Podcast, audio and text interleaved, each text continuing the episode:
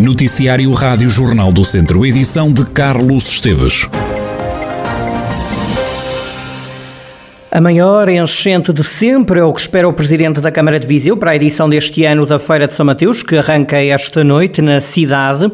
Fernando Ruas diz que há muita gente à espera do certame que é inaugurado esta noite pelo Presidente da República. Espero sinceramente que a Feira de São Mateus é sempre uma caixa de surpresas, mas sempre surpresas agradáveis.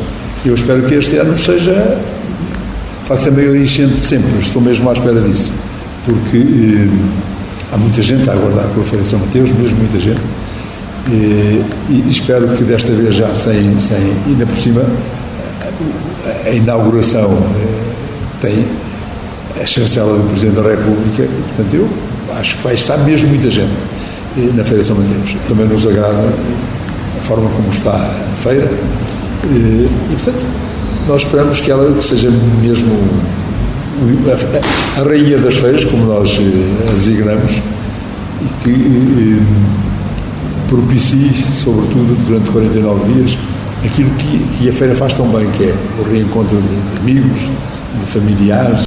Para o ano, a Feira Franca volta ao calendário normal, começa a 14 de agosto e vai terminar a 21 de setembro. Eu voltar à situação eh, anterior que tinha, digamos, início e finalização definidas. Início na véspera do 15 de agosto, que é feriado municipal, que é feriado nacional, eh, e terminar no feriado municipal. Foi sempre, eh, eh, digamos, foi isso que conseguimos encontrar no passado, porque no passado a feira começava muito mais tarde, já foi, já recuou, digamos, no, no, no seu início. Mas o que queríamos é dar a, que a feira não tivesse um caráter móvel em termos de. Portanto, assim fica perfeitamente terminado. A Feira de São Mateus é inaugurada hoje pelo Presidente da República. O líder do Chega também vai andar pelo evento, mas não recebeu qualquer convite, garante Fernando Ruas. Lá está até, podem chegar muitos. Não, não, não consta no, no convite nenhum oficial. Nós estamos a contar com, naturalmente, cidadão livre ir à feira, mas, não. Não achas estranho ele ir na, logo no arranque? Eu não tenho que achar, ele fará. Também acho estranho que o Mário Ferreira tenha ido à Lua, mas à Lua não, ao espaço, mas eu não tenho, eu não tenho como dizer isso. Nós fizemos os, os convites e, pronto, e são convites institucionais. Não há aqui nenhum convite de nenhum líder partidário. Sempre encontramos na líder de partidos. O que é normalíssimo.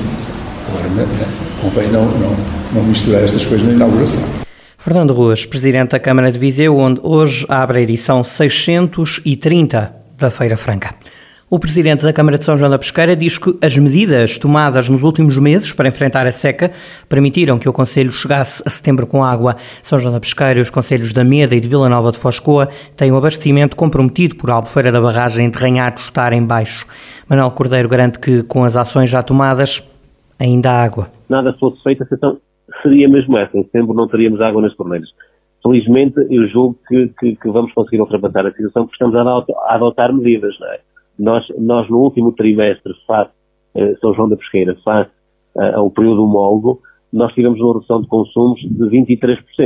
O consumo da rede, o que é muito relevante. Uh, obviamente que, que uh, a sensibilização diz muito e acho que isso do Conselho estão sensibilizadas para fazer um uso racional da água e para consumo humano, portanto, a água da res, eh, mas a, adoção de medidas por parte da Câmara Municipal eh, para combater, de facto, esse problema estão em cima da mesa e estão, estão a ser adotadas. Manuel Cordeiro diz que não se podem baixar os braços. Nós temos uma equipa dedicada a 100% à detecção de fugas, ao arranjo de fugas. Nós não estamos a regar os jardins, está absolutamente tudo seco, nós estamos a fazer novas captações e, portanto, as medidas estão a ser adotadas, estão no terreno, as pessoas estão sensibilizadas. Se continuarmos nesta senda, e, e, e, vamos continuar, em setembro haverá água. Haverá água. E, portanto, e vamos conseguir chegar ao próximo inverno com água.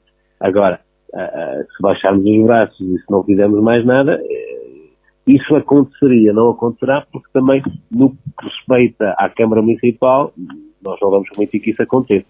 A Câmara de São João da Pesqueira quer ainda usar a água tratada nas hectares para rega. Já podia ser mais célere, mas que, que, que, não, é, não se faz assim de, de, um dia para o outro. É preciso ter a autorização da APA, é preciso ter, uh, uh, uh, dotar aquela infraestrutura de filtros, de equipamentos que, que, que, que, filtrem ao fim e ao cabo novamente aquela água para aquele fim, para o fim que são as regas, nós temos já esse processo praticamente concluído para uma hectare aqui em São João da Pesqueira e que em breve estará disponível, mas que queremos de facto agora estender, independentemente de os próximos anos serem de seca ou não, o que infelizmente se prevê que seja, não é? E o futuro se prevê que seja assim, eh, para que no futuro, de facto, eh, toda a água que, que é desperdiçada e que sai das hectares possa ter esses filtros, possa ter essas condições para fornecer água à população em todas as freguesias eh, para as regras. As medidas não se ficam por aqui. Para não haver abusos, deixaram de haver borlas. Associações e IPSS agora também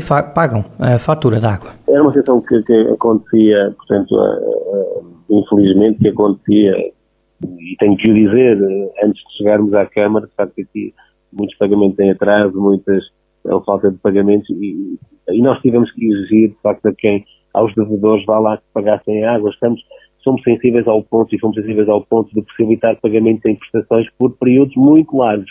Mas, de facto, queremos que as pessoas tenham essa consciência, porque quando uns não pagam, são os outros que pagam no final, não é? Quer dizer, isso não, não, não pode acontecer. Eh, como lhe disse, eh, as próprias instituições que até agora tinham água gratuita atualmente estão a pagá-la. É preços sociais, evidentemente a tarifa social, mas podemos ter essa responsabilidade. Manuel Cordeiro, o presidente da Câmara de São João da Pescara. Lisboa foi palco do prólogo da volta a Portugal em bicicleta. Os ciclistas pedalaram ao longo de cerca de 5 km.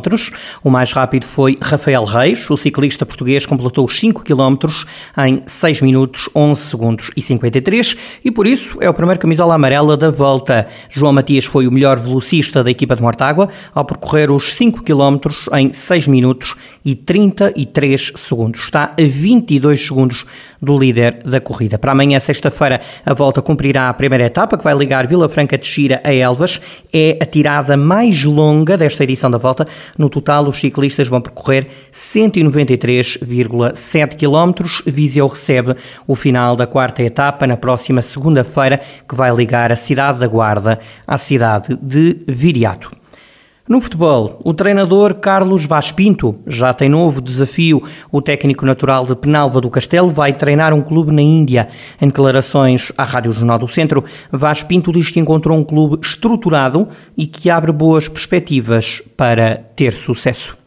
Estou a encarar com, com extrema motivação, uma motivação de facto grande, porque o projeto que me foi apresentado é um projeto bastante aliciante. O clube tem uma visão clara daquilo que pretende. Foram definidos objetivos em função dessa visão para os próximos três anos, até 2025, e depois eh, toda a envolvência que, que foi criada à minha volta para que pudesse abraçar este projeto também acabou por me eh, deixar com enorme expectativa relativamente a tudo. Estou de facto muito agradado com aquilo que encontrei. É um clube com estrutura, tem uma academia com três campos de, portanto, para apoio da, da, nossa equipa, onde está também inclusivamente o, a ser construído o estádio onde, onde vamos jogar e por isso encontrei de facto uma realidade muito interessante para o desenvolvimento do nosso trabalho. Vaz Pinto confessa que não aceitou de imediato o desafio e explica porquê. Não aceitei logo a proposta porque hum, surgiu numa altura em que também tinha mais duas ou três hum, propostas concretas em cima da mesa, duas delas da, de países europeus, mas uh, obviamente também não aceitei, não, não só por esse motivo, pelo facto de ter outras propostas, mas também porque nestas coisas temos que. Hum, eu não conhecia a Liga, não conhecia o país e era necessário fazer um estudo prévio para que pudesse aceitar com toda a firmeza este, este, desafio. E para esta primeira época na Índia, o treinador natural de Penalva do Castelo quer ficar entre os quatro primeiros do campeonato potenciar um conjunto de jogadores jovens que, que temos ao nosso dispor, podermos intrometermos na luta por lugares cimeiros da tabela. Quando digo ligar lugares cimeiros, os primeiros quatro lugares, foi isso como foi pedido nesse sentido. Não há uma, uma, uma obrigação, mas há no fundo um, um objetivo para que possamos estar motivados a atingir. O clube tem como principal objetivo uh, estar consolidado no topo do futebol indiano em 2025. É um, é um clube bebê, digamos assim, porque tem apenas 7 anos de vida e este é o segundo ano da equipa sénior. Uh, e, por, e talvez também por aí, segundo aquilo que me foi dito, houve aqui o empenho em, em, me fazer vir, porque já tinha alguma experiência noutros contextos, uh, contextos de Primeira Liga e também onde, onde também acabei por potenciar alguns jogadores noutros contextos e foi juntar um bocadinho as duas coisas para que possa alavancar também o, o clube. E quanto ao futebol que é jogado na Índia, Carlos Vaz Pinto defende que tem que melhorar em alguns aspectos. O futebol do país vive aqui uma, uma, fase de transição porque há uns anos atrás foi criada a Superliga, que, que é uma competição que não, não é reconhecida pela FIFA. A FIFA esteve recentemente, sensivelmente há um mês no país, para hum, definir um, uma estratégia, uma, uma visão para, para o próximo ano, para haver aqui um, um ano de transição no futebol do país, mas é de facto um, um, país com muito potencial. Primeiro, porque neste momento é o segundo país com, com mais população mundial, tem de facto uma base de recrutamento grande. É óbvio que, que precisa de melhorar muitas, muitas questões, mas tem este, este potencial de, de desenvolvimento, não só do ponto de vista humano, mas também depois da economia, que é uma economia de facto com força e que pode alavancar também uh, ainda mais o futebol em função daquilo que tem sido feito também, mas que, que há a perspectiva de se fazer no, no futuro. Carlos Vaz Pinto, treinador natural de Penalva do Castelo, o técnico vai treinar num clube na Índia. A escola antiga escola primária de São Pedro do Sul tem agora um mural que presta homenagem a Isabel Silvestre e a todas as mulheres que se dedicam ao canto polifónico no feminino. A pintura da autoria de uma artista da terra, Margarida Fleming, foi já inaugurada. O vice-presidente da Câmara de São Pedro do Sul, Pedro Moro, sustenta que a antiga escola primária da cidade foi o local ideal para instalar esta obra artística. Achamos que este foi, foi o melhor local que podíamos ter para, para um projeto desta natureza, porque por esta escola passaram, para além de extraordinários professores, como já foi aqui dito, eh, centenas ou milhares de alunos de São Pedro do Sul que estão espalhados pelo mundo nas mais diversas profissões, nas mais diversas áreas têm dado cartas. E, portanto, as pessoas de São Pedro do Sul são extraordinárias e estão de parabéns e partiram desta casa. E, portanto, nada melhor do que um sítio deste Pedro Moro, vice-presidente da Câmara de São Pedro do Sul, a antiga escola primária Sampedrense tem agora um mural que presta homenagem a Manhoce, a Isabel Silvestre e a todas as mulheres que se dedicam ao canto polifónico no feminino.